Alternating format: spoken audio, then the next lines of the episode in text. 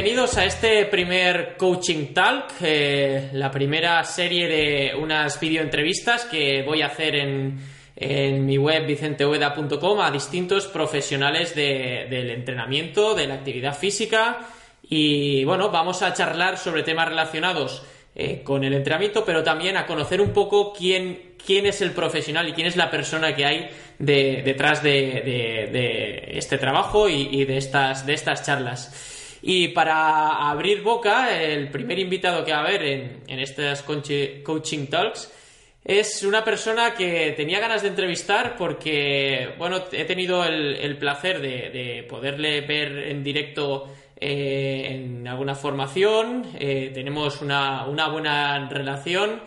Y además me parece un tío pues, muy majete, un tío muy majete, un tío muy abierto, un tío muy didáctico y creo que hoy nos va a aportar mucha luz y mucha información útil y relevante eh, en lo que refiere al mundo del entrenamiento de la fuerza. Eh, buenas, Miguel. Ay, Oscar, perdón, eres Oscar Miguel de apellido, ¿no? así es, así es. Bueno, Vicente, nada, ¿Qué tal? estamos preparados para, para abrirnos un pelín a todos los seguidores de vicentevda.com, que lo primero voy a aprovechar para darte la enhorabuena por la iniciativa con la web. Soy un, ya sabes, bien de buena tinta que un fan número uno y me encanta el, contenido que estás subiendo y la verdad le estoy sacando un partidazo con, con todos los proyectos que estoy eh, poniendo en marcha ahora, muy, muy bueno. Muy bien. enhorabuena. Te lo agradezco y lo primero que te, que te quería preguntar es, eh, ¿tú te has enfadado alguna vez con alguien? sí, por supuesto, sobre todo con, con, la, con, la, gente de los servicios públicos, ¿no? Pero sí, hombre, sí, todos tenemos ese, ese lado por ahí también. Bueno, lo digo porque para que lo sepa la gente que lo está escuchando, o sea, la, la, primera impresión que, que a, mí me dio cuando, cuando te conocí y, y, por, y por lo que hemos hablado hasta ahora, pues bueno, es una persona muy alegre, muy pasional con lo que haces y, por eso eh, creo que transmitir todo eso siempre ayuda también luego a, ser un buen profesional, ¿no? Aparte de, ser una, buena persona, yo creo que viene implícito, ¿no? El buen profesional detrás tiene que ser también una, buena persona y en este caso eh, en ti yo eso lo puedo reconocer, lo, vi enseguida, ¿no? Y, bueno, antes de, seguir, eh, quiero que tú mismo eh, nos cuentes quién es Oscar Miguel, a qué se dedica y de dónde viene. Bueno, pues eh, Oscar es un chaval de 25 años, como muchos de los que habréis acabado la carrera hace poquito. Hace tres añitos salí de INEF con las típicas dudas, ¿no? Que solemos salir todos, no sabemos para dónde tirar. Eh, sí que tenía un poquito más de predilección a todo el trabajo de entrenamiento de fuerza, que es a lo que más caña le estoy pegando hoy en día, y al tema de nuevas tecnologías, porque son cosas que siempre me han, me han, gustado mucho. ¿no? Recuerdo que la primera vez que me cayó un libro de entrenamiento de fuerza, que fue uno de los primeros libros de Vadillo, fue allá en el año 2008, no había ni empezado la carrera, que me lo dejó un entrenador mío de voleibol. Y ahí empecé a decir, hostia, tío, esto no, no controlo nada, de lo que estamos haciendo aquí no tiene nada que ver, y empiezas a ver cosas distintas, ¿no? Entonces, pues ahí empecé a indagar, empecé a buscar de una manera más autodidacta, por así decirlo. También me apunté al máster de alto rendimiento del, Comité Olímpico. Empecé a ver un poquito más de claridad en cosas que se me quedaban muy lejos, pero también cuando empiezas a ver eso, empiezas, empiezas a ver otras cosas y vas viendo como también se te queda corto, ¿no? Todo eso que era una novedad muy grande. Y nada, al final, a partir de ahí, un, gran salto en mi carrera profesional, por así decirlo, fue cuando empecé a juntarme con grandes entrenadores y grandes amigos a los que aprecio mucho, como a ti en este caso, como a Carlos Rodríguez, a Borja Rubio, Mario, Cañizares, Antonio Piepoli y muchos más, que les mando un, fuerte abrazo y un saludo desde aquí, que me han podido aportar esa visión holística de, trabajo y esa capacidad crítica que un chaval joven no es capaz de, tener cuando sale de la universidad, ¿no? Entonces yo agradezco mucho todos los palos que se han llevado ellos y que me, me cuentan, ¿no? Muchas veces sus historietas para que yo no, no, no, no, cometa los mismos errores, ¿no? Y la verdad que es uno de los grandes aprendizajes que me llevo de todo de ellos. Muy bien, yo eh, en ese aspecto, pues también un saludo a, todos los profesionales que has mencionado, porque eh, al que no he podido formarme con él, sí que lo sigo en las redes sociales y, creo que son gente eh, a, tener en cuenta y, que son dignos de, seguir de cerca su trabajo porque son grandes profesionales. Y luego también una reflexión que, que, que, me viene ahora a la cabeza con, respecto a lo que has dicho, ¿no? Los palos que se han llevado ellos es, es quizá la importancia de, tener unos buenos referentes y, yo una de las cosas que, me gusta insistir ahora y, porque lo he vivido en persona es de tener unos buenos mentores, ¿no? Un, mentor es alguien que, ya tiene años de experiencia y de éxitos profesionales que te guía y que un poco acorta el camino y acelera tu, aprendizaje. Eh, en tu caso, ¿quién dirías que ha sido tu principal mentor en, en, tu, bueno, en tu breve en tu breve carrera que parece que lleves 20 años entrenando, tal y como... no, que va, que va, ni mucho menos. Pues mira, yo siempre achaco lo mismo, ¿no? La persona que a mí más me ha abierto las alas es, Tino Callado. Fue mi, primer entrenador de, de volei desde pequeñito. Eh, estuve entrenando con él toda la vida.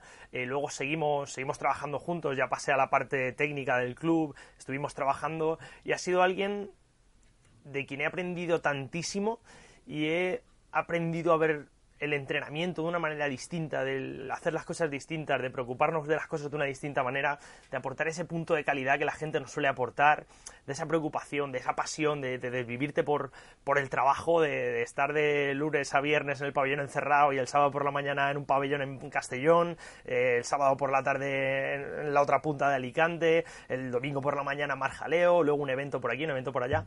Al final creo que, esa pasión de medida que me han conseguido transmitir a mí en mi etapa de, joven deportista, ¿no? Y también estando como, también estuve en, los planes de especialización deportiva de Cheste, en un centro de, alto rendimiento allí. Son cosas que te hacen crear tu propia historia acorde a los entrenamientos, ¿no? Eh, yo, conmigo se han cometido muchos errores, ¿no? Yo soy de, los típicos de tú llegarás lejos y luego te quedas ahí, ¿no? Y, no me gustaría o no me gusta eh, ver a deportistas que o bien tienen las capacidades y no se les dan los medios necesarios o, los modos, métodos, como lo quieras llamar, necesarios para conseguir eso que ellos quieren, y también ser crítico y a los chavales que sabes que no van a poder llegar por diferentes circunstancias de, de muchas maneras, asesorarles bien para reenfocar ese camino a tiempo, porque ya te digo, yo me he llevado palos gordos en ese sentido y y esa experiencia, pues como te comentaba antes, ¿no? También te gusta que la gente aprenda de un poco de, tus errores, sobre todo, y me gusta intentar aportar a, todos los deportistas. Mm. Por eso me, dedico, me dedico a esto en parte. Fantástico. Yo también el tema, tema deportivo que, y la formación deportiva también me apasiona y, le estoy dedicando también mucho tiempo y, esfuerzo, y lo cual la verdad es que es una parte que te da mucha satisfacción, ¿no? Entrenar a, deportistas jóvenes. Eh, comparto también esa visión, ¿no? De, llevarles por el camino correcto, tanto eh, para los que tienen proyección, que tengan los pies en el suelo, como para los que no la tienen, que tengan un enfoque donde no creen en las expectativas que no, que no son reales. Vale. Sí, claro, al final bueno, eh, dime, dime. Disculpa, disculpa te, lo, acabo y ya está. Una de las cosas que se están empezando a estudiar mucho ahora es el tema de, que los grandes deportistas de chiquitines, ¿no? Cuando son niños de 14 años que ganan campeonato de España como, como churros, ¿no? Hmm. Como en mi época, eh, luego te pones a hablar con colegas de ahora 24, 25, y, yo, yo tengo dos o tres colegas de aquellos de selecciones nacionales y tal, dos o tres que siguen jugando. La mayoría han caído, lesiones, eh, ya estoy hasta los huevos porque hay tanto sacrificio cuando no tocaba, ¿no? Y te das cuenta de que mucha gente que a lo mejor no destacaba tanto y, ostras, macho, este está aquí en este equipo, y, ¿cómo puede ser? Si este era un manta, sí. Entonces, creo que, se tienen que tomar mucho más en serio y mucho más en consideración tanto los entrenadores o más nuestra vertiente más profesional de licenciados en ciencia del deporte, pero también esa población general, ese papá que trabaja de lo que sea y se dedica a llevar un equipo. Necesitamos también conectar con esta gente y, hacerles ver ese cambio de paradigma porque el efecto que puede tener es, bastante, bastante grande. Sí. Y eh, Oscar, eh, ¿a qué se dedica actualmente? ¿Qué, ¿Cuál es tu especialidad y qué es aquella rama del entrenamiento en la que tú te encuentras más cómodo, que consideras que, eh, estás más especializado y que dominas más? Bueno, actualmente yo considero que, la rama donde más especializado estoy y lo que más trabajo es en el entrenamiento de fuerza, porque al fin y al cabo es, la, la pastilla que yo les digo a, mi, a mis clientes que se tienen que tomar dos, tres veces por semana sin falta y es un poco lo que, lo que intento transmitir siempre. Eh, también en todo el tema relacionado con nuevas, nuevas tecnologías, que ahora hemos sacado, se me ocurrió sacar la sección esta en, en, mi muro de Facebook del App Monday, que es todos los lunes voy a intentar ahí currármelo y subir alguna review sobre alguna app y ir generando ahí un poquito más de conocimiento y abriendo al mundo un poquito toda esa información o conocimiento que tengo yo sobre nuevas tecnologías. Y luego, gracias a, todo un crack como es, como es Antonio Piepoli, pues el tema de la adaptación es algo que me apasiona, ¿no? Porque, claro, al principio me acordaba que cuando jugaba era a ver quién salta más, a ver quién tal, pero ostras, ahora ya me preocupo por a ver quién cae mejor de que, del que salta más, ¿no? Ya empiezas a ver el punto de vista, empiezas a ver el rendimiento de otra manera, con otros pilares, y, a, a Antonio precisamente tengo mucho que agradecerle en ese sentido yo diría que mis tres áreas de influencia principales van en torno ahí, a entrenamiento de fuerza, a trabajo de, de readaptación de lesiones o reducción de riesgo lesional para los exquisitos, como se dice ahora, y el tema de nuevas tecnologías, aplicaciones y demás. Buena, buena combinación, buen mix. Y, vamos, estaré atento a, lo de eh, el Cyber Monday, ¿no? o la Pepe Monday. Muy bien. Pues eh, me gustaría que, diéramos eh, alguna vuelta sobre el tema del entrenamiento de fuerza. Primera, porque la mayor parte de la gente que nos va, que nos va a ver y nos va a escuchar son entrenadores, pero también habrá muchos deportistas que, les interese saber más. Eh, hace unos años decíamos que el entrenamiento de fuerza, sobre todo para el deportista, eh, salud, el deportista de fondo, que es probablemente el que más vemos por la calle, running, ciclismo y tal, que era algo que todavía era desconocido, que no... Hoy en día yo creo que ya está calando un poco más en la conciencia, por lo menos yo es la sensación que tengo viendo 6, 8 años atrás, pero es cierto que todavía hay muchos vacíos, ¿no? Eh, ¿Cuál crees tú que es la importancia del entrenamiento de fuerza? o si crees que tiene importancias distintas en función de qué deporte o qué nivel. Yo creo que el entrenamiento de fuerza es debería ser la prioridad. Eh, por ejemplo, imagínate que tú tienes mejor motor que yo, como solemos hablar los entrenadores de resistencia, ¿no? El que mejor motor tiene. Eh, si tú tienes mejor motor, probablemente seas mejor corredor que yo pero el factor limitante va a estar casi siempre tanto en, el apartado lesivo y sobre todo en el entrenamiento de fuerza, en ese aprovechamiento de ese motor. El entrenamiento de fuerza yo muchas veces lo explico como que tú tienes un Ferrari pero no lo puedes llevar con las ruedas de la bici. Entonces, mm, el Ferrari tiene que ir acompañado con unas Michelin como Dios manda. Entonces, para mí la importancia del entrenamiento de fuerza es bestial, independientemente de la edad, independientemente del tipo de deporte, independientemente de si se practica cualquiera, cualquier disciplina o se es sedentario al final, eh, a nivel salud creo que, es la disciplina que, como bien Iván Chulbi comenta, la polipíldora del siglo XXI, ¿no?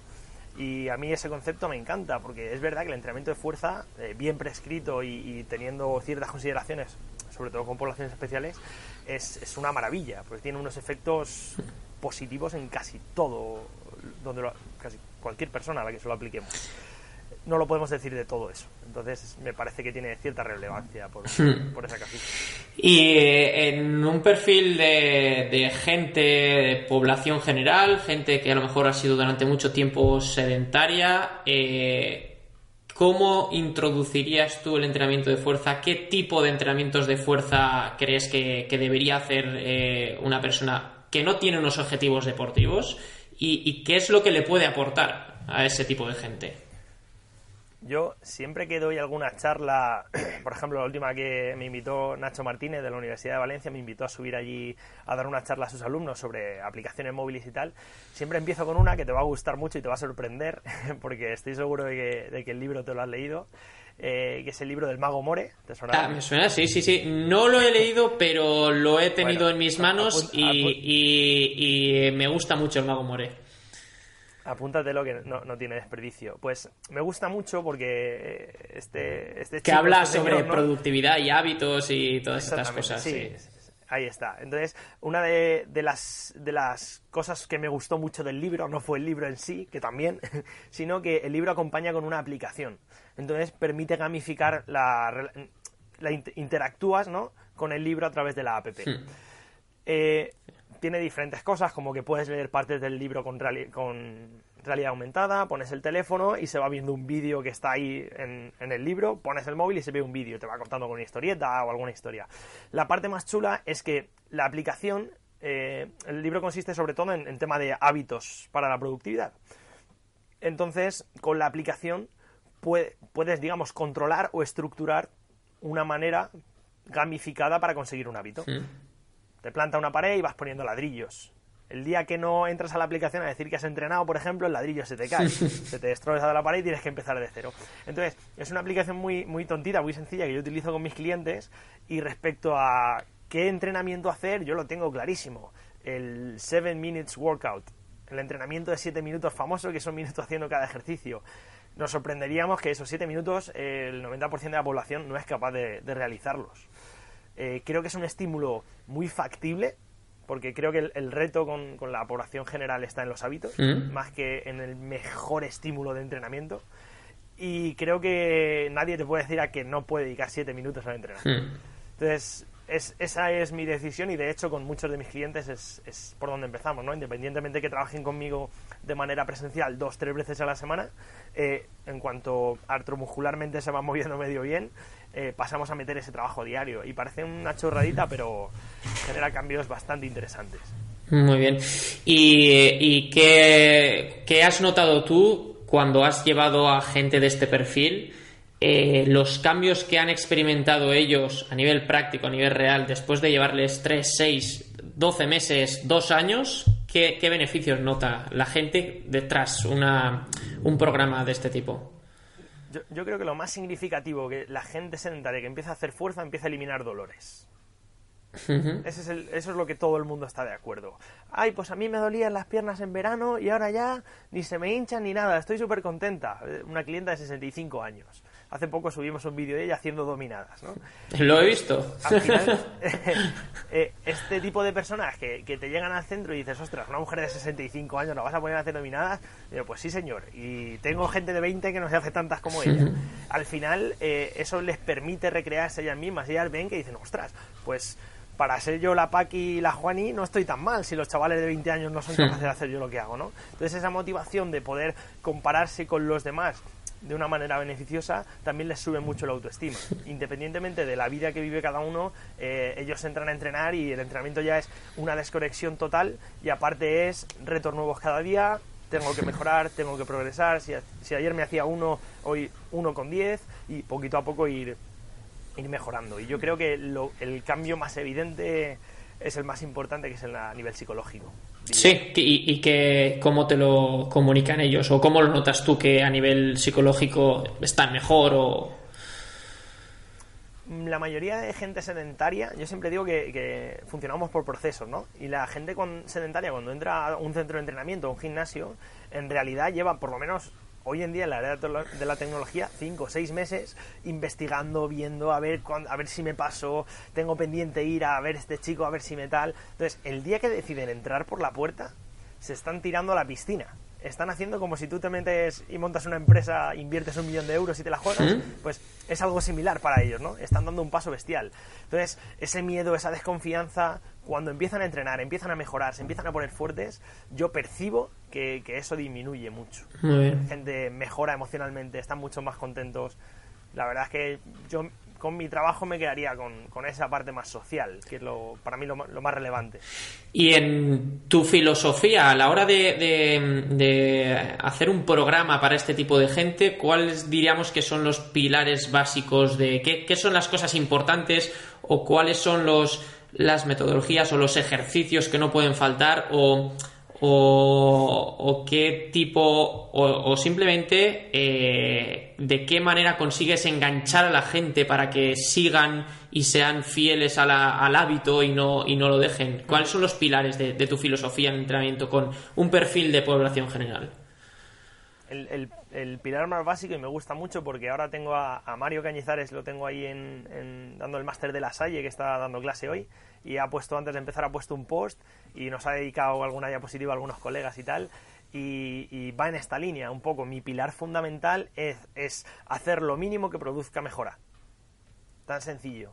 ¿Por qué? Porque si una persona entra por la puerta y no hace ni una sentadilla y hace dos, mañana hace tres, mañana hace cuatro, no necesito hacer un, un squat con 100 kilos. Ya llegará, no tengo, no tengo prisa. Pero cuando la gente percibe que puede, su autoestima mejora. Y sus ganas de decir, ostras, si puedo esto, con un poquito más también. Entonces, ese es mi pilar número uno. Luego, a la hora de metodologías y demás, pues la verdad que no soy, no, no, me caso con nada. Así que me gusta experimentar muchas cosas, eh, me gusta leer mucho, me gusta ver cómo entrenan muchos compañeros y intentar captar el por qué hacen ciertas cosas y por qué me pueden servir a mí para ciertos tipos de perfiles o no.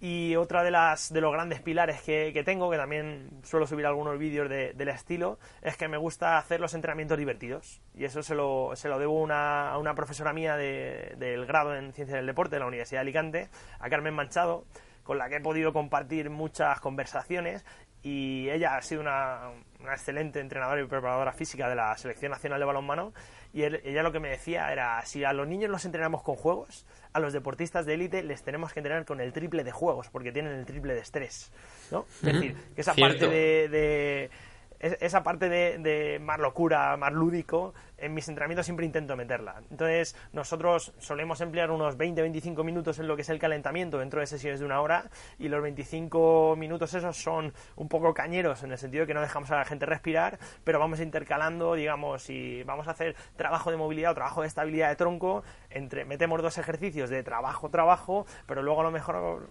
ponemos una posición de, posición de flexiones, a ver quién chafa más manos al compañero. Y los tienes ahí a tíos de 40, 50 años que se están partiendo el culo y pasándolo en grande, ¿no? Entrenando. Y eso también es entrenar. Luego al día siguiente dices, ostras, tengo agujetas ahí, creo que es del ejercicio ese chorra que me hiciste. también sirve, ¿no? También nos ayuda y realmente permite generar esa adherencia y fortificar un poquito más ese hábito. Muy bien. Y eh, dejando ahora a un lado la población general, eh, Sabemos que el trabajo de fuerza para el deporte y, para el deporte de alto rendimiento sobre todo, eh, pues es básico, es fundamental. Eh, ¿Dónde para ti radica eh, realmente la importancia del entrenamiento de fuerza? Más en el aspecto de, como has dicho antes, prevención de lesiones, ¿no? Que sea el, la herramienta que, digamos, eh, camufle o, que pueda esas limitaciones, los factores limitantes, eh, digamos, eh, que no sean tan limitantes, o más por, la, por el lado del rendimiento extra que te aportan o, eficiencia extra que te aportan. ¿Cuál es tu, tu visión? ¿Dónde radica exactamente? Claro, yo, yo cuando la gente se pone a discutir, no, rendimiento, salud, rendimiento, salud, siempre digo una frase que, suelo soltar bastante es no hay eh, rendimiento sin salud ni salud sin rendimiento. es, tan sencillo, pero es que es así. En realidad, eh, si yo me pongo ahí a cacharrear, que si cogemos un medidor de velocidad para no sé qué, para no sé cuánto, pero si esa sentadilla no, no es me tira para atrás, ¿no? Yo siempre a, a mis entrenadores y chicos de prácticas que vienen a entrenar conmigo, si tú lo ves, si lo ves feo, cámbialo, ¿no? Es, tan sencillo, muchas veces es tan sencillo como eso. Entonces, eh, la realidad que, me he encontrado yo, eh, trabajando con bastantes deportistas de élite, en eso me puedo considerar un afortunado porque he tenido jugadores de altísimo nivel, gente que ha estado compitiendo eh, a nivel internacional incluso, y lo que me encuentro es un nivel de condición física básica muy deficitario en cosas tan sencillas como los patrones básicos fundamentales, ¿no? Gente que no domina una bisagra de cadera y a lo mejor está moviendo me acuerdo uno, uno de, mis, de, mis grandes amigos y, que me ha sufrido mucho él y, yo él también que es un, chico Carlito Jiménez que juega en, Teruela voleibol eh, siempre en, las fases de verano cuando no está en el club viene a trabajar conmigo y me acuerdo que, le preguntaba, ¿cuánto mueves en sentadilla, Carlos? Y dice, a, dos, tres repeticiones muevo 130 kilos o 120 kilos. Digo, vale, ahora siéntate en un cajón de 40 centímetros y levántate con una pierna. Y era incapaz, ¿no? Entonces, no es más uno o más lo otro, sino que debemos intentar que, el nivel esté compensado, ¿no? Hmm. Porque al final... Eh, la correa siempre se, va a romper por el, por el eslabón más débil, ¿no? Por donde más rotas. Y, eh, respecto a eso, ¿qué importancia tienen para ti lo que se conoce como los básicos, ¿no? Los movimientos más generales, más eh, naturales, pues sentadillas, press, eh, todos esos ejercicios, digamos que son comunes o que consideramos comunes a la preparación de, todos los deportes. Y, qué opinión te merece también eh, el entrenamiento, mm, digamos, complejo y, muy especializado sin haber hecho antes o tener un control y una base de, dominio de esos básicos?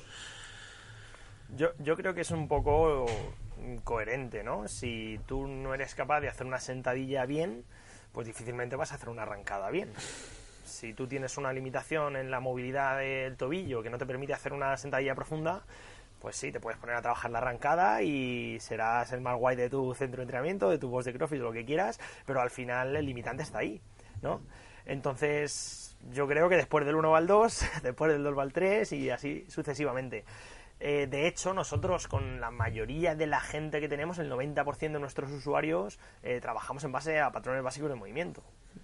Con muy poquita gente solemos llegar a movimientos olímpicos o solemos llegar a basarnos en ejercicios de gran complejidad.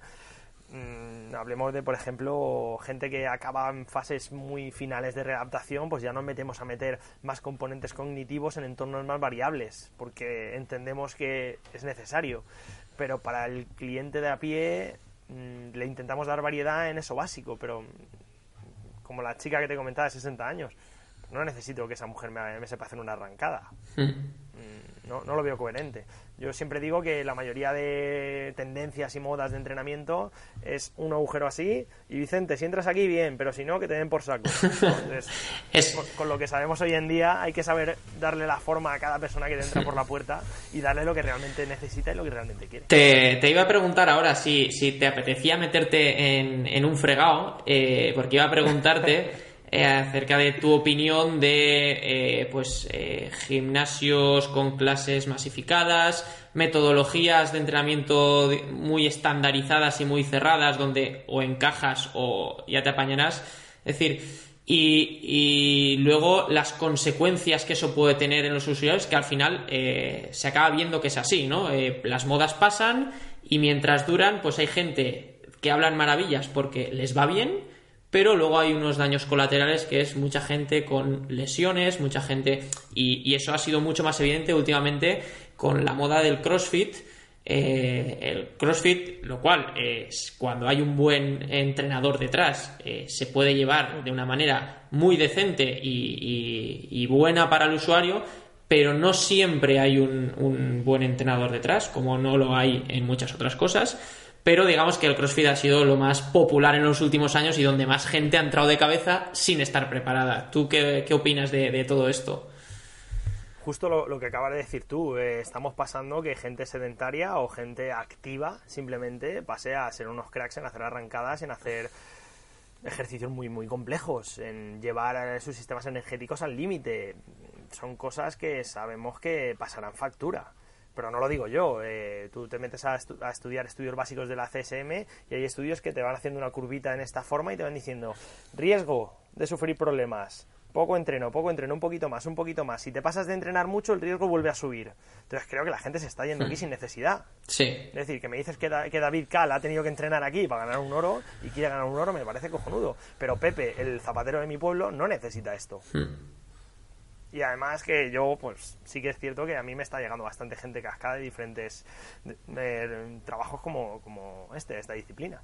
Y te encuentras problemas y te tiran muchas veces las manos a la cabeza, ¿no? Porque al final es eso, es o encajas o encajas. Independientemente de que haya buenos entrenadores. Yo, mi, uno de mis propósitos de, de 2018 es poder bajar a, Alicante a empezar a trabajar un poquito mi, mi técnica de alterofilia con uno de los mejores entrenadores de España para esto, que es que Miguel Borrazás y, me parece mm, flipante todo el trabajo de alterofilia, el poder dominar todo eso, me parecía acojonante, pero es que el 80% de la gente de, a pie no lo necesita. Hmm. Es como, no sé, es como el bollicao, ¿no? ¿Cuánta gente comiendo bollicao? Y pues, pues un poco lo mismo, ¿no? Al final, pues sí, eh, está generando una, un montante económico importante, alguien se tiene que llevar al gato al agua, eh, hay gente que gana pasta y no te van a decir que no, pero igual que a mí me llega una persona con dolor de rodilla y si no tengo un diagnóstico médico que pueda entender, no me puedo poner en contacto con su traumatólogo, no, mi, mi fisio no puede hacerle las pruebas que necesitamos y tengo que derivarlo, lo primero que voy a hacer es, mira, hazte una ecografía o vamos a derivarte a este especialista o quiero que vayas al podólogo porque no me toca a mí entrar a trabajar contigo. Hmm. Llegará el punto seguramente que tengas que mejorar cosas con tu movimiento, pero ahora no es, no es mi turno. Y yo creo que la gente, eh, más que que le estemos vendiendo la moto de qué tal, hay que ser un poquito más, más coherente y decirles un poquito más, más seriamente lo que necesitan y lo que, y lo que les puede ayudar.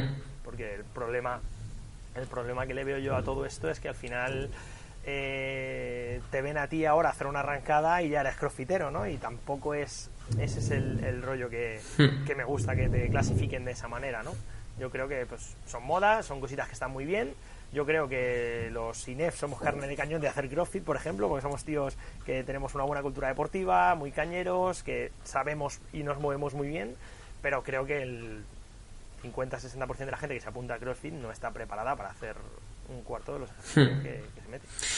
Y eh, volviendo al tema de las lesiones, eh, últimamente eh, ha cobrado mucha popularidad y mucha relevancia en el mundo del deporte, sobre todo en los deportes de masas como es el fútbol, la figura del readaptador deportivo, ¿no? Ese, esa persona, ese profesional que, digamos, continúa o termina el trabajo eh, que, empieza probablemente en la consulta del médico con los fisioterapeutas, pero que es el encargado de, ¿no? de conectar eh, el trabajo puramente médico con la práctica otra vez eh, del juego y volver a, jugar al máximo rendimiento. ¿Qué evolución has visto? ¿Qué diferencia hay lo que ves tú ahora con hace a lo mejor cuando jugabas eh, eh, a voleibol hace 5 o 10 años o los que fueran. Pues la verdad que el cambio es bestial, ¿no? Porque hemos pasado de no hacer ni caso a esa parcela a que sea la parte fundamental de todos los programas de entrenamiento del 90% de entrenadores formados, ¿no? Es, es, un cambio bastante bestia. Hoy en día eh, se está dando el caso de alumnos en facultades eh, que empiezan a saber más de readaptación que muchos profesores que están un poquillo, los típicos que están un poquito anclados en el pasado, ¿no? Entonces, eh, es una tendencia muy fuerte, pero yo siempre, siempre me gusta una frase que me dice, cuando nadie, cuando nadie tiene un pensamiento diferente es que nadie está pensando, ¿no? aquí parece que alguien se ha puesto a pensar y todos le han seguido la corriente y ahora parece que todos piensan, pero ha, habido uno que ha tirado la primera piedra, ¿no? Y gente como Michael Boyle, por ejemplo, que se le, que se le otorga por su metodología, que es, una pasada, eh, cierta parte de, la difusión de todo este tipo de trabajo, ¿no? Que también hay que cogerlo con, con, con, pinzas, ¿no? Como Carlos me lo dice muchas veces. Dice, ya macho, pero todo el conocimiento real y todo lo minucioso que tienes que ser para ciertas cosas, Ahora la gente parece que se compra el libro de Boyle, se lee el libro de Boyle y ya son entrenadores funcionales, redactadores y demás, ¿no? Eh, hay, que, hay que llevar cuidado con, lo que se hace, tenemos que tener en cuenta dónde estamos, en qué parcela estamos todavía. Defiendo totalmente el equipo interdisciplinar, de hecho así trabajo, en mi clínica tenemos, tenemos fisioterapeuta también. Y para mí todo lo que, lo que pueda ir en beneficio de la persona me parece, me parece fenomenal. Y este cambio de enfoque yo lo veo muy positivo porque creo que el muévete bien y luego mucho está, está ahondando bastante. Aunque eh, muchas veces estamos perdiendo el norte eh, alguna vez me han calentado a mí la boca en, este sentido diciéndome que sí, tú dices mucho a sentadilla y tal, pero la gente se mueve por un infarto al corazón por no moverse. Entonces tenemos que tener ahí un poquito más de, balanza, ¿no? Yo creo que, como todo, al final la clave está en los coles, con los niños pequeños, que no cambiemos entornos escolares, que no sean tan disfuncionales, que los niños no pierdan esa capacidad de moverse bien con los años y que coger a niños con 12 años que entrenen de lujo ya, ya es un pasote.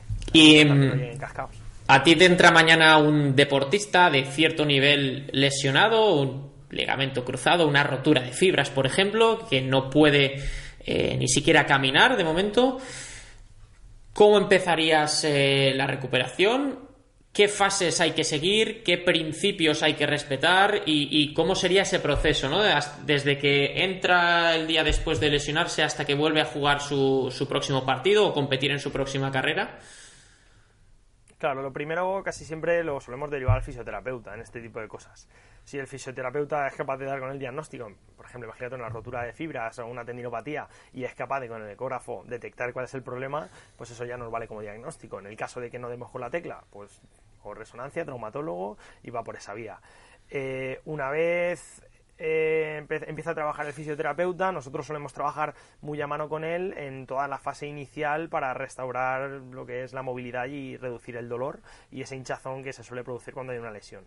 digamos la, fase número uno, ¿no? Y los criterios normalmente que utilizamos nosotros. A mí me gusta mucho el concepto que proponen David Joyce y, compañía en, sus múltiples libros y artículos. Eh, que es de establecer unos criterios de, entrada y salida de fase. ¿Vale? Nosotros normalmente la recuperación la planteamos en cuatro fases y para pasar de fase a fase lo que hacemos es que cumplan los criterios que yo, para mí son estos criterios los que te permiten pasar a, este, a esta otra fase. Así por encima podrías contarnos las fases. Sí, pues básicamente si hay un problema estructural, neural, emocional o, bioquímico, eso se debe, se debe intentar solucionar. O bien neural, estructural con un fisioterapeuta, bien emocional con un psicólogo, o, con un amigo una buena cerveza, que muchas veces sirve. y en caso de, de necesitar nutricionista, pues también, también tenemos, tenemos esa, esa llave para poder entrar por ahí. Eh, una vez pasamos ahí, pues empezamos con el, trabajo, sobre todo trabajo para recuperar esa movilidad y eliminar el dolor y empezar a progresar hacia el movimiento deportivo o patrones básicos de movimiento eh, de una manera, mm, digamos, con una ejecución bastante adecuada y siempre cumpliendo los, los criterios de las fases anteriores, es decir, que no haya dolor, que la progresión de carga sea adecuada, etcétera, etcétera. Una vez ya todo eso lo dominamos y los niveles de fuerza eh, podemos decir que son adecuados, aquí yo no soy quien ni mucho menos para decir si no levantas 100 kilos en sentadilla no puedes volver a correr ni historias de estas, porque cada uno creo que tenemos que ser los que pongamos los criterios y en base a lo que dice la literatura decidir por dónde tienen que ir los tiros. Eh, y una vez tenemos esas competencias eh, a niveles de fuerza sobre todo, o niveles de trabajo cardiovascular en resistencia también, empezar a trabajar eh, de una manera más enfocada a entornos más variables y más específicos del deporte en cuestión. Por ejemplo, imagínate que un corredor eh, con una tendinopatía rotuliana, en el cual el fisioterapeuta haya empezado a aplicar estímulos, empezamos nosotros a trabajar con él, hacemos una primera fase en que reducimos el dolor, mejoramos mucho la movilidad y la fuerza muscular de esa persona. Eh, lo siguiente que haríamos sería comenzar, por ejemplo, a todo el control de los saltos, el trabajo pliométrico, pero siempre con una fase inicial que muchas veces se, deja fuera, que es el preocuparnos primero cómo aterrizamos a cómo despegamos, mm. ¿vale? Porque las lesiones casi siempre suelen ocurrir en esa fase. Y la gente que viene lesionada eh, viene, viene con problemas casi siempre, entonces hay que intentar... Es, es como en el salto de altura, yo siempre enseño a los niños primero a caer en la colchoneta y luego ya a saltar, ¿no? Es, porque si no, eh, donde tienen más riesgo de hacerse daños es en la caída. Efectivamente. Exactamente. Muy bien. Es algo muy sencillo, pero te sigues encontrando gente saltando en el Bosu lo primero de todo, porque es blandito y mola, ¿no? Mm. Entonces, lo primero para mí sería el caer bien, luego empezar a saltar, saltar bien, multitud de direcciones, de planos de movimiento y demás. Eh, y luego ya, una vez saltemos bien, empezaríamos ya al tema de correr, mm. volver a correr y correr con cambios de dirección, que sería ya las fases finales de, trabajo. Muy bien. ¿Y, qué, qué, importancia tiene el tema de los rangos o la amplitud de movimientos eh, con respecto a la producción de fuerza? Y lo digo eh, porque habrás oído o habrás conocido a deportistas de un nivel muy alto, yo sobre todo que estoy más vinculado al atletismo, eh, corredores eh, que dicen que no estiran, que unos rangos un poco limitados le vienen bien porque, eh, digamos, tienen un, un, gesto más rígido y más reactivo, ¿no? Y, y, sin embargo, ayer mismo vi un vídeo de, de, ¿cómo se llama? El, el ciclista este... Eh, no, no, no, no. Eh, Peter Sagan. Peter Sagan abriéndose completamente de piernas, haciendo un espagat brutal. O sea, es algo que, yo no he visto hacer jamás a un ciclista corredor o... Eh, entonces, para ti, ¿qué opinión te merece el, vínculo entre amplitud o rangos de, movilidad y, la producción de fuerza? Al final es, biomecánica básica, ¿no? Si yo voy a aplicar fuerza en vez de de aquí hasta aquí, voy a empezar de aquí y voy a poder empujar más, pues tengo más tiempo para, para, aplicar fuerza en el caso de lo que quiera salir más fuerza o para acelerar más un móvil, ¿no? Yo pienso que el, eh, el, problema del rango no es que sea mayor o menor, el problema es que controlemos el rango en el que jugamos. Hay muchos estudios, Mike Reynolds trabaja mucho con esto, con el tema de los, de los jugadores de béisbol, con los, los lanzamientos, con toda esa implicación en rotaciones que tienen ellos y los problemas casi siempre están en desequilibrios musculares que suelen haber y en limitaciones del control motor en rangos bastante bastante extremos, ¿no? Bien sea por, por una parte o por, por la otra yo creo que al final lo que deberíamos de, intentar trabajar es, a mejorar esos rangos porque probablemente mejoren la ejecución. Al fin y al cabo, aunque sea un superatleta, no deja de ser una persona que hace mal una sentadilla. Entonces, yo pienso que, deberíamos empezar a intentar optimizar esos rangos en la medida de lo posible. Por ejemplo, eh, un jugador de fútbol donde, pues después de un chut, eh, la amplitud del movimiento es bastante grande, el tener una flexibilidad, o bueno, no voy a llamarle flexibilidad, voy a llamarle amplitud de, de, movimiento o rango eh, de movimiento grande, es evidente que es importante, ¿no? Porque además es un movimiento muy, muy explosivo, muy, muy agresivo. Pero hablemos de un corredor de fondo de maratón donde es un gesto cíclico muy repetitivo ¿Crees que si el rango de movimiento es suficiente para el gesto que va a tener él, debe preocuparse demasiado si no tiene mucha eh, movilidad? Yo creo que si te permite hacerlo, creo que el otro día me exponía Carlos algunos estudios eh, sobre cuánta movilidad de tobillo necesitas para hacer qué actividades. para poder ir andando al Mercadona necesitas 10 centímetros mínimo de movilidad con, llevando la, rodilla. Con el test de, de lunch, ¿no? Exactamente. Eh, si quieres correr necesitas 15, 16. El problema es yo tengo gente que se va a correr con 4 centímetros de movilidad. Eh, yo.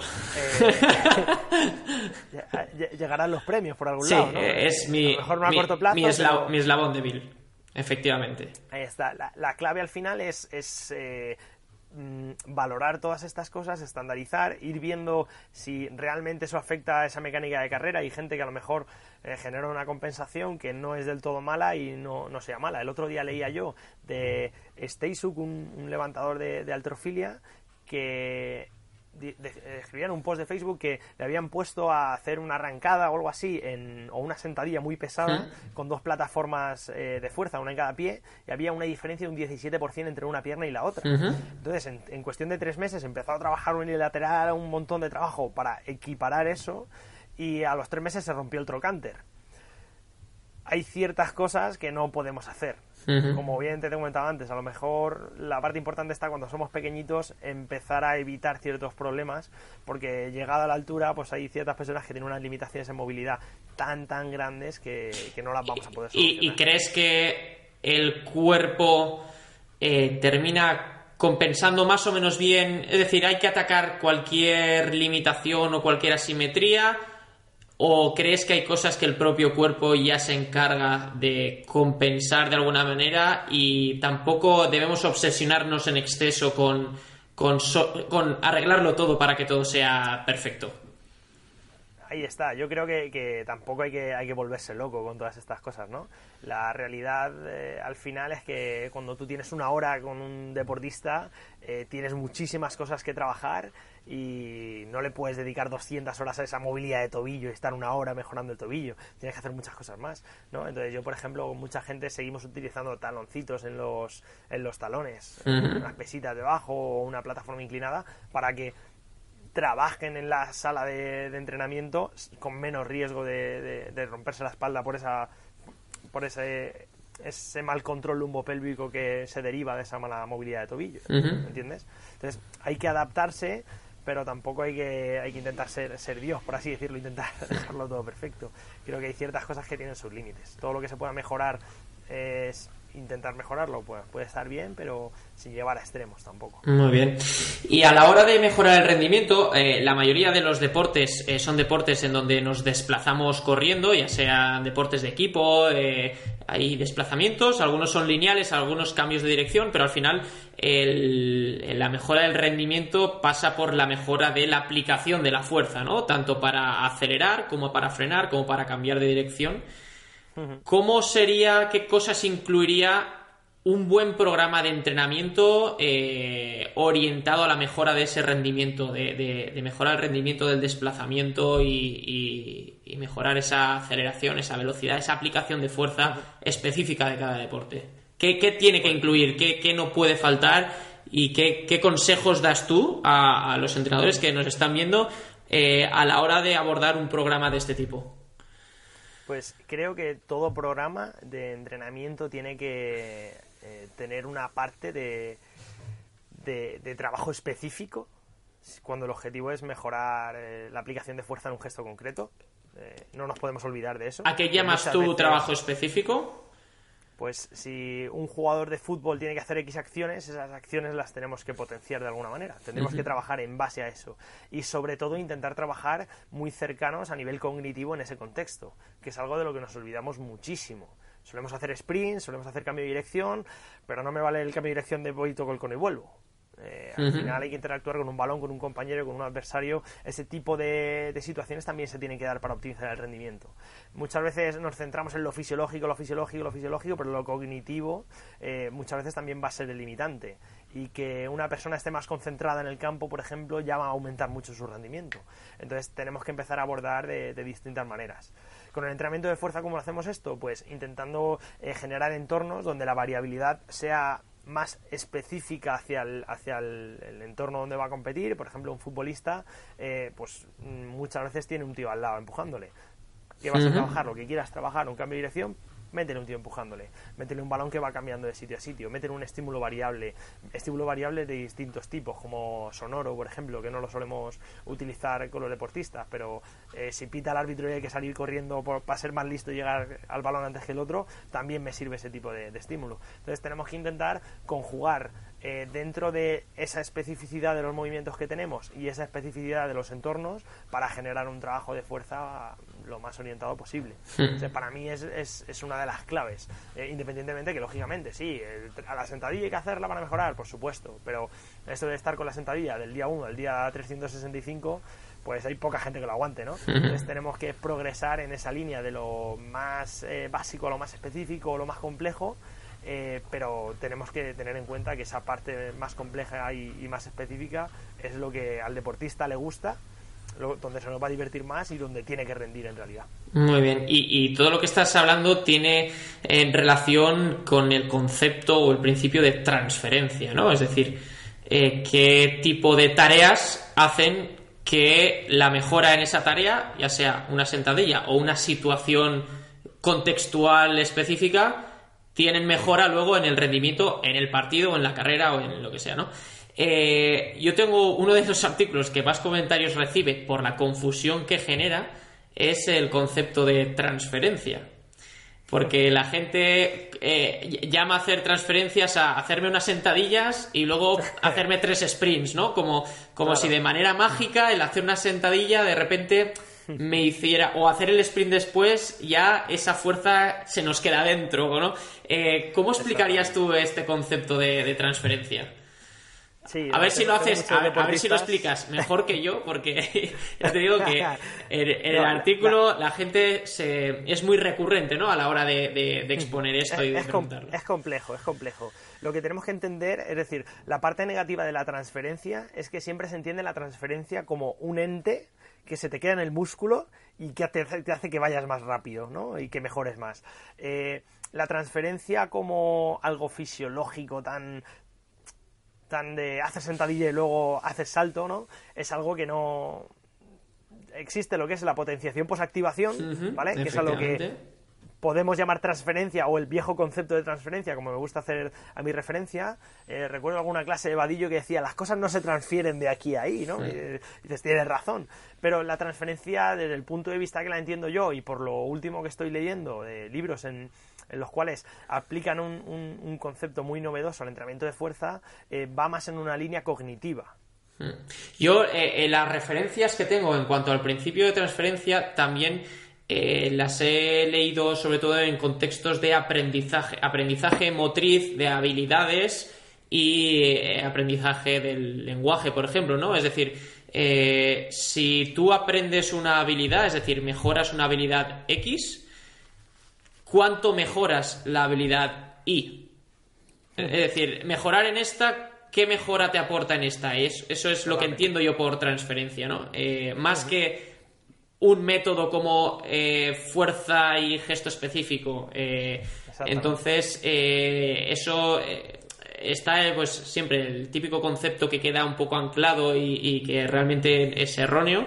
Y, no es fácil de hacer entender a, la población general ¿no? que, que el concepto transferencia es otra cosa diferente. Totalmente. Yo suelo. uno de los libros a los que le estoy dando mucha caña es este famoso, que muchos entrenadores no duermen por las noches porque no lo entienden, yo entre ellos. Te, voy a decir una cosa. El, año pasado, bueno, este mismo año estuve en, en, Houston en unas conferencias eh, donde John Pryor, que es uno de, una de las personas que ha aplicado los conceptos de Franz Bosch eh, y que ha trabajado directamente con Franz Bosch y ha tenido mucho éxito en la preparación física del equipo de rugby de Japón, la selección japonesa. Eh, él es una de las personas que mejor puede enseñar y mejor entiende los conceptos de Franz Bosch pero nos confesó en la conferencia que ha sido incapaz de leerse el libro. entonces me, quedo más tranquilo. o sea, cualquiera que tenga este libro, eh, que si lo puedes enseñar eh, para que la gente lo vea, es eh, Strength Training and Coordination de Franz Bosch. Es infumable, por llamarlo de alguna manera. Ahora bien, contiene un conocimiento y contiene unos principios que si se van leyendo poco a poco y sobre todo si vas viendo luego ejemplos reales y aplicados de, qué va, porque la verdad está en inglés y es complejo. Eh, para los españoles es un poquito arduo de leer. Sí, yo sí que, sí que recomiendo, Vicente, encarecidamente. Eh, yo cuando me puse a, a, leer sobre todo este tema de sistemas dinámicos, esto empiezas a ver muchas cosas, eh, se lían, mucho la madeja entre ellos, ¿no? Empiezan a hablar de cosas tan, tan abstractas que te acabas perdiendo y cuesta mucho seguir el lío. Pero para mí, la persona que mejor me ha sabido enseñar algo sobre sistemas dinámicos y creo que te va a sorprender es Fernando Sánchez Bañuelos. Eh, lo conozco, lo estuve de, lo tuve también en el máster del, del, COE. Bueno, en, el máster, en el máster del COE, si te das cuenta, la mayoría de, trabajo que él enfoca es sobre la teoría de los sistemas dinámicos mm. aplicada al aprendizaje y, a la corrección de, digamos, optimizar los procesos de enseñanza-aprendizaje, diría mejor dicho, ¿no? Eh, al final lo que estamos haciendo con esto de Franz Bosch es lo mismo. Y este tío, que para mí es un auténtico genio, sí, totalmente. ya jubilado, ya, jubilado por, por, pena de muchos, eh, abre todos estos conceptos en los años 80 aproximadamente con una claridad y, con un enfoque interesantísimo. Y os aconsejo a todos los que nos estéis viendo que si no podéis con este, cogeros alguno de los antiguos libros de, Fernando Sánchez Bañuelos porque es, bestial. Ya te empieza a hablar de, cómo la toma de decisión, cómo la anticipación, todo ese tipo de aspectos que realmente son los que buscamos entrenar desde una perspectiva eh, más compleja, dinámica y cognitiva. Eh, yo el, libro de Franz Bosch, ya digo que no, no he sido capaz tampoco de, de leérmelo de una tirada. Eh, intento entender conceptos y fragmentos y sobre todo me ha ayudado mucho el, el, poder ver compañeros que en YouTube pues van colgando libros que aplican estos conceptos también para entender pues, todo el tema del hip lock, los attractors y, y, y, todos los conceptos que, maneja Franz Bosch porque el libro es, es difícil, pero eh, yo creo que es eh, algo que, que, por lo menos se debe entender de una manera mm, como mínimo superficial aunque a nivel profundo sea eh, demasiado complejo, pero que hay que tener muy en cuenta estos conceptos de Franz Bosch a la hora de entender el entrenamiento de fuerza. Em, hemos hablado de, la transferencia. Me gustaría también que, que, me dieras tu opinión acerca del entrenamiento de la fuerza máxima. ¿De acuerdo? El entrenamiento de la fuerza máxima, ¿para qué? ¿Para quién? ¿Para qué no? ¿Para quién no? ¿Y cómo? yo creo que el entrenamiento de la fuerza máxima es el único que, entrenamiento de fuerza que existe. Muy bien, eh, explícate. O, que debería existir, ¿vale? Eh, que la fuerza sea máxima, eh, si desgranamos un poquito, fuerza es igual a la masa por la aceleración, ¿vale? Entonces, la máxima fuerza va a ser cuando esos dos valores sean los más altos. Entonces, no, ¿de qué depende que la fuerza sea máxima? de que dada una masa X, mi aceleración sea la máxima, que es la variable que yo puedo controlar. Yo la masa no la controlo, pero la aceleración sí.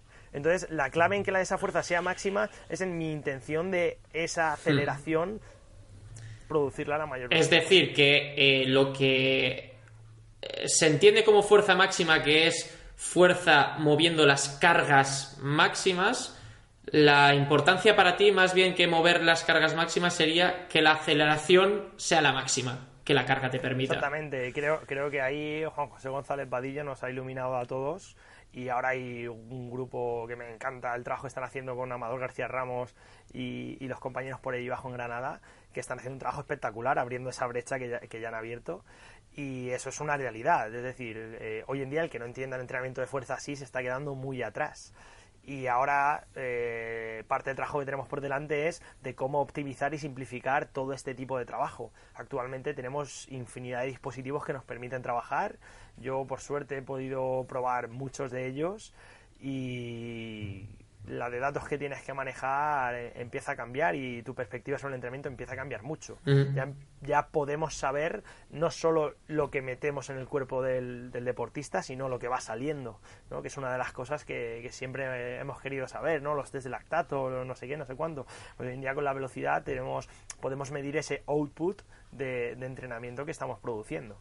Y yo creo que, vamos, hace, hace dos, tres años sería el futuro, pero, pero hoy en día el entrenamiento de fuerza, eh, teniendo en cuenta la, la velocidad, es, es, el presente de, cualquier entrenador de acondicionamiento. Te está refiriendo al eh, entrenamiento basado en la velocidad, ¿no? Exactamente. Eh, en ese aspecto, evidentemente, en el deporte eso cobra vital importancia, porque al final el 99% de deportes, quitando deportes de precisión como tiro con arco y deportes de este tipo, lo que se busca es la mayor velocidad de movimiento, es decir, ya sea para impulsar un peso o una jabalina, ya sea para hacer un cambio de dirección, ya sea para eh, llegar a una pelota, ya sea para, desplazarse más rápido. Eh, y, yo sí que hace ya bastante tiempo que insisto mucho, ¿no? Eh, primero entrenar y hacer el movimiento bien, pero siempre para acabar en un movimiento que ya dominas, hacerlo rápido, siempre.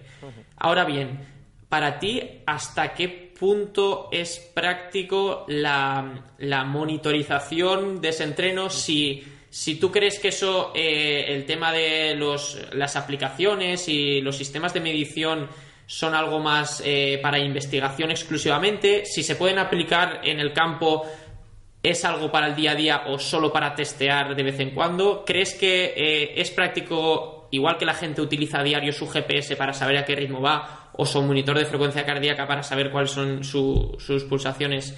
¿Es práctico también el tío que va al gimnasio tener un dispositivo que le diga cada serie, cada repetición? ¿O es mejor de vez en cuando testear y entrenar de una manera un poco más libre? Sin duda alguna, ambas, ¿no? El problema que yo creo que nos estamos encontrando la mayoría hoy en día es que no existe todavía la herramienta que nos dé una precisión de medida que nos guste, por así decirlo, y una facilidad de uso a nivel de usuario, eh, de usuario profesional me refiero, eh, rápida y que nos haga un buen trabajo sobre el Big Data. Lo que no es viable es que si yo hago ocho entrenamientos al día, o si manejo, imagínate, un club como el que manejas tú y manejas 30 deportistas, si tienes que analizar 100 repeticiones de 30 tíos, son 3.000 repeticiones de velocidad de ejecución, eh, o te divorcias hoy o mañana, pero si no, no lo vas a poder hacer, ¿no? Entonces, donde creo que tienen que mejorar todo lo, toda la gente que se está dedicando a, la generación de estos dispositivos es a que el software debe ser mucho más amigable, como se suele decir en el entorno web, y, facilitarnos la vida, no complicarnos. Eh, el entrenamiento de fuerza-velocidad es una mejora en el entrenamiento, pero si no es más práctico que aplicar el carácter de esfuerzo, al final no lo vamos a utilizar. Por ahí, por ahí va la pregunta, es decir, hoy en día todavía no estamos preparados para hacer de ello un uso habitual y diario, ¿no? Eh, ¿La tecnología todavía, todavía eh, no ha llegado ahí o crees que sí, que, o que ya está cerca? Yo creo que estamos a puntito. Yo creo que, que Push, por ejemplo, o Beast son cositas que han llegado muy fuertes pero la precisión de la medida a mí no me acaba de convencer del todo con, los dos dispositivos, eh, sobre todo comparándola con un T-Force o un encoder lineal. Mm, veo que todavía le falta y la complejidad es grande, porque hay que interactuar muchas cosas eh, para utilizar push. Nosotros, por ejemplo, utilizamos, yo tengo todos los tipos de sensores, menos este nuevo que han sacado de Speed for Lifts, eh, los he trasteado casi todos. Em, ahora estamos trabajando bastante con Push en el centro. Yo ya te digo, yo soy de los que se tira por las noches analizando datos. Eh, tengo novia todavía. Pentita. Eh, y, el problema que, me encuentro es que si yo propongo hacer un trabajo con seis clientes míos en un grupo a la vez, o estoy haciendo el coaching con ellos o estoy manejando la velocidad ahora mismo es muy complejo. Y si meto la velocidad, cuando la meto, por ejemplo, cuando metemos un apartado de trabajo de fuerza con cargas medias altas en las cuales sí que necesito ese control más estricto de velocidad en a lo mejor 20 minutos de la sesión, sí que hacemos un trabajo más pausado y ahí sí que tengo tiempo de ir trabajando con ellos en todas esas ejecuciones técnicas para que no se nos vaya de madre y que por parejas, por ejemplo, uno maneja el iPad y otro, y otro trabaja en el acelerómetro pero siguen teniendo problemas. Por ejemplo, Push, eh, yo necesito, en el centro tenemos varios dispositivos y necesito un iPad o iPhone o, dispositivo por, por dispositivo que tengo. Es decir, por cada brazalete necesito un móvil o una tableta. Yo no puedo tener cinco tabletas. No, está claro. Las puedo tener, nosotros ahora mismo tenemos tres pero es un coste elevado. La gente no va a estar dispuesta. Para mí lo fácil es yo tengo una, una pantalla y tengo mis cinco deportistas moviéndose y registrándolo todo. Eso es lo factible. Lo que pasa que eh, todo el mundo quiere ganar dinero y quiere hacer las cosas de ciertas maneras, pero claro, hasta que no den esa practicidad, yo creo que no van a acabar de explotar. Hmm. Y creo que va a faltar, ese, creo yo que es el pasito que, falta. Muy bien. Pues yo creo que eh, hemos tocado algunos palos importantes a la hora de clarificar el qué es el entrenamiento de la fuerza y, cuál es tu filosofía y, enfoque ¿no? acerca de este trabajo, tanto para el rendimiento, para la aprobación general, para la recuperación de lesiones. Y me gustaría mm, que acabáramos contándome cuáles son tus, tus proyectos actuales, eh, a qué te dedicas y qué cosas estás haciendo actualmente para la gente que, pues, que quiera conocerte mejor, que quiera saber eh, o aprender más de ti, que pueda, que pueda localizarte y saber, y saber cómo hacerlo. Pues sí, yo actualmente gran parte de mi trabajo diario consiste en, dirigir mi propio centro de entrenamiento, eh, RX Entrenamiento, simplemente buscando eso en Facebook saldrá la página o mi perfil personal, ahí es donde vamos colgando bastantes cositas sobre el trabajo que vamos haciendo allí.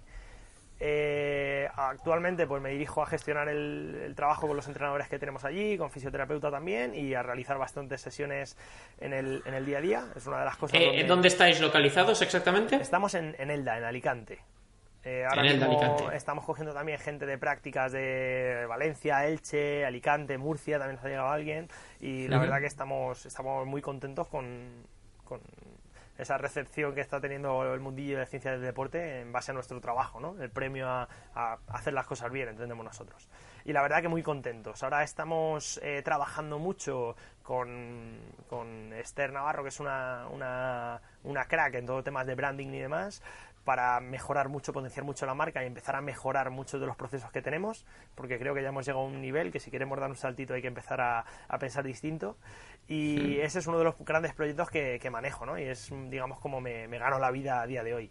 Eh, luego también en el apartado formativo, sobre todo, casi todo lo que va a nivel formaciones lo hago con, con Enforma, la empresa de, de Alejandro Becerra y ahí es donde gracias a Carlos Rodríguez y a, Borja Rubio me, metieron me metieron en el lío por así decirlo y tenemos desde hace un añito y poco empezamos con el, con el tema del OEDR, ¿no? los pesaditos de entrenadores 2.0, que parece que ha, tenido bastante tirón, y es el curso de optimización del entrenamiento para deportes de resistencia.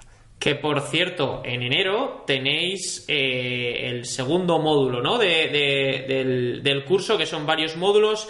En diciembre, noviembre, diciembre hicisteis el de prevención de lesiones, que ya anuncié yo también en, mi web. Y ahora vais a dar el módulo de fuerza en el cual tú eres docente. Cuéntanos un poquito de qué va el, el, módulo de fuerza de, pues del OEDR. El, módulo de fuerza, básicamente, tenemos tres fines de semana para, para desarrollarlo, entre enero y febrero y básicamente lo que buscaremos es intentar dar todos los conceptos y todos los tips, sobre todo, a todos los entrenamientos que se dedican al entrenamiento de resistencia y ven un poco el hueso duro con el tema de la fuerza, ¿no? O aquellos que se dedican a hacer el entrenamiento de fuerza así y tal, pero todavía falta mucho para que el engranaje salga igual de rápido que con el de resistencia, ¿no? Yo siempre hablo, hablo con Borja y le digo, ¿cuánto tardas en hacer un entrenamiento de resistencia? Y uno de fuerza, digo, pues hasta que no hagas el de fuerza con la misma facilidad quiere decir que te falta... Te falta Relación 1-10, por lo menos. Entonces creo que, hay mucho que hacer, mucho que conocer, eh, muchos temas muy complejos, como todo el tema este de que, hemos comentando, de toda la metodología de los sistemas dinámicos aplicados al entrenamiento de fuerza, eh, partir un poquito, continuar todo el trabajo preventivo que hizo Carlos y cómo desarrollar ese trabajo de fuerza y también eh, nuevas metodologías o nuevos tipos de trabajo que parece que caen un poco en el olvido, no se utilizan mucho, pero tenemos herramientas muy potentes y muy digamos distintas a lo que se suele ver que pueden mejorar muchísimo el rendimiento de nuestros deportistas de, resistencia. Entonces creo que, es un proyecto muy chulo, nos hemos metido ahí tres o cuatro bichos a, echar horas y a debatir mucho y a, generar un, curso que creo que va a ser muy interesante y desde aquí a todos los que queráis información en la web de Enforma OEDR podéis, podéis informaros. Dejaremos abajo en la descripción del, del, vídeo, dejaremos un enlace también para que la gente lo, pueda ver. Eh, ¿Cuál es el perfil ideal de, entrenador que crees que más partido le va a sacar al curso? Yo creo que el entrenador que más partido le va a sacar al curso va a ser aquel que es más inconformista con su manera de trabajar actual. Yo creo que este tipo de entrenador que se cree Pero que está claro que es eh, eh, entrenadores de, resistencia, ¿no? Estamos hablando, porque es dentro del curso de. exactamente, sobre todo entrenamiento, entrenadores de resistencia tanto que ven esa parte de fuerza como una parcela olvidada y que prefiero mirar por otro lado porque no se me da bien, como gente que nos dedicamos también a pues asesorar a deportistas, entre ellos los de los de resistencia, y que vemos todavía el hueso duro o vemos que podríamos mejorar mucho más todo el entrenamiento de fuerza en relación a, ello. Eh, gran parte del currazo que nos hemos metido con Carlos también es el desarrollar eh, una metodología de trabajo muy, muy simple y muy sencilla, con Excels que están ya muy pensados para que podamos hacer las sesiones de fuerza como churros, ¿no? Que eso es uno de los grandes curros que nos hemos pegado. Es decir, que no solo es algo eh, a nivel teórico y conceptual, sino que que el entrenador sale de ahí con unas herramientas ¿no? prácticas que... Sí, yo, yo creo que es un poco lo que, lo que nos caracteriza al, grupo de trabajo que formamos OEDR, es eso, que intentamos eh, ya no solo contaros lo, lo, que ponen los libros, que eso lo puedes hacer tú, ¿no? Eh, muchas veces dicen, no, yo vengo y pago para escucharte para que me cuentes lo que lees, pero ya no es solo eso, nosotros queremos aportar mucho más valor, queremos enseñar qué problemas son los que nos encontramos nosotros en nuestro día a día, qué experiencia tenemos nosotros eh, entrenando la fuerza, por ejemplo, con velocidad, yo a lo mejor no me puedo pegar 5 o 6 entrenos diarios en los que monitorizo la velocidad. Al final, la cantidad de información, la cantidad de experiencia es algo que, creo que es muy interesante transmitir. Y luego, pues, la realidad del, del entrenador de resistencia, que si estás manejando 30, 40, 50 deportistas, pues tienes que tener un sistema bastante automatizado que te permita no perder mucho tiempo. Sí, porque muchas veces nos perdemos en cuestiones eh, técnicas y teorizamos mucho, pero el día que bajas a la pista es, es lo que hay, es lo que te encuentras. No estamos en Oregón eh, con, el, con el Oregon Project, ni, estamos en Valdebebas con el Real Madrid, es decir, estamos en nuestro pueblo, en nuestro pequeño club, con la pista rota, con un gimnasio que se cae a pedazos y, tenemos que trabajar con eso. O estamos trabajando online y, la limitación en la comunicación es la que es y, hay que transmitir las cosas justas y mínimas, pero que estén bien hechas para que el, corredor pueda avanzar eh, siempre teniendo en cuenta las limitaciones que eso supone, ¿no? Tener, no tener un tío. Y, a mí, bueno, yo siempre estoy obsesionado en las en las formaciones que doy y a través de, mi blog y tal, de que cada vez que hago algo es aportar algo práctico y real, porque lo que tú dices, eh, en los libros está todo, y lo que falta es eh, eh, más compartir más experiencias y conocimientos aplicados, ¿no? Que creo que ahí está el, valor de, de, las formaciones. Totalmente. Yo creo que nuestro valor diferencial, o el mío en esta parte de este curso, en este caso, es toda esa experiencia tecnológica o ese friquismo tecnológico que pueda tener, cómo aplicarlo y cómo, sobre todo, optimizar procesos. Yo eh, por eso me mola mucho todo el tema del blog tuyo que tienes, porque soy un friki de optimizar tiempos y no perder, regalar a los ladrones de tiempo demasiado. Entonces, creo, creo que tenemos tenemos, o yo por ejemplo trabajo con muchas herramientas que facilitan toda esa labor y tengo una gana bestial de compartirla con, todo el mundo, porque al final es algo que, creo que me va a llenar muchísimo. Muy bien, y para despedirte, una cosa que, me encanta pedirle a la gente con la que hablo y, que le apasiona ese deporte es Dime tres libros, tres títulos eh, relacionados con, con, tu temática, con la fuerza, que crees que debería leer todo entrenador. Bueno, uno el que ya os he comentado, que es el de Strength Training and Coordination, eh, de Franz Bosch, fundamental. Ese tenerlo por lo menos, ¿no? Por, lo menos ahí cogiendo un poco de polvo, que nunca está de más, siempre queda bonito, así es verde, azul, tiene un toque que, llama. Eh, luego, el par de libros iniciales de Vadillo me parece básico cuando hablamos de, entrenamiento de fuerza basado en la velocidad, yo es, he, aprendido muchísimo leyendo esos libros y creo que, están muy, muy interesantes. Y luego otro de los básicos que también me gusta mucho, pero que se olvida un pelín, es el entrenamiento de la fuerza muscular de Carmelo Bosco es uno que también... Clásico. es muy clásico, no, se suele utilizar mucho, pero comentan muchas cosas que hoy en día se están utilizando, como por ejemplo aspectos relacionados al perfil de fuerza-velocidad, pues este tío ya nos empezaba a dar teclas por ahí, es decir, que podemos hablar de un, visionario en cosas de las que estamos haciendo hoy en día, ¿no? Y creo que yo siempre hablo de que volviendo atrás podemos aprender mucho y mejorar mucho y entender mejor por qué hacemos lo que hacemos ahora. Entonces me quedaría, yo creo que me quedaría con esos. Pues muchísimas gracias, Oscar. Eh, vamos, tenía muchísimas ganas de, hablar contigo relajadamente. Al final se nos ha ido eh, pues una hora y diez por lo menos. Y la verdad es que se me ha pasado en, un momento. Y, si tuviéramos tres, estaríamos tres horas hablando y, cuenta con ello. y, comentando. Eh, espero que tengas, sigas teniendo mucho éxito porque ahora mismo sé que, que lo estás teniendo y, que tus proyectos sigan adelante, que tus deportistas tengan también mucho éxito y espero que podamos tener también otra, otra conversación como esta y que la gente pueda, pueda disfrutar y, seguir aprendiendo cosas nuevas. Así que eh, te despido y, espero que para ti haya sido también una, una conversación agradable.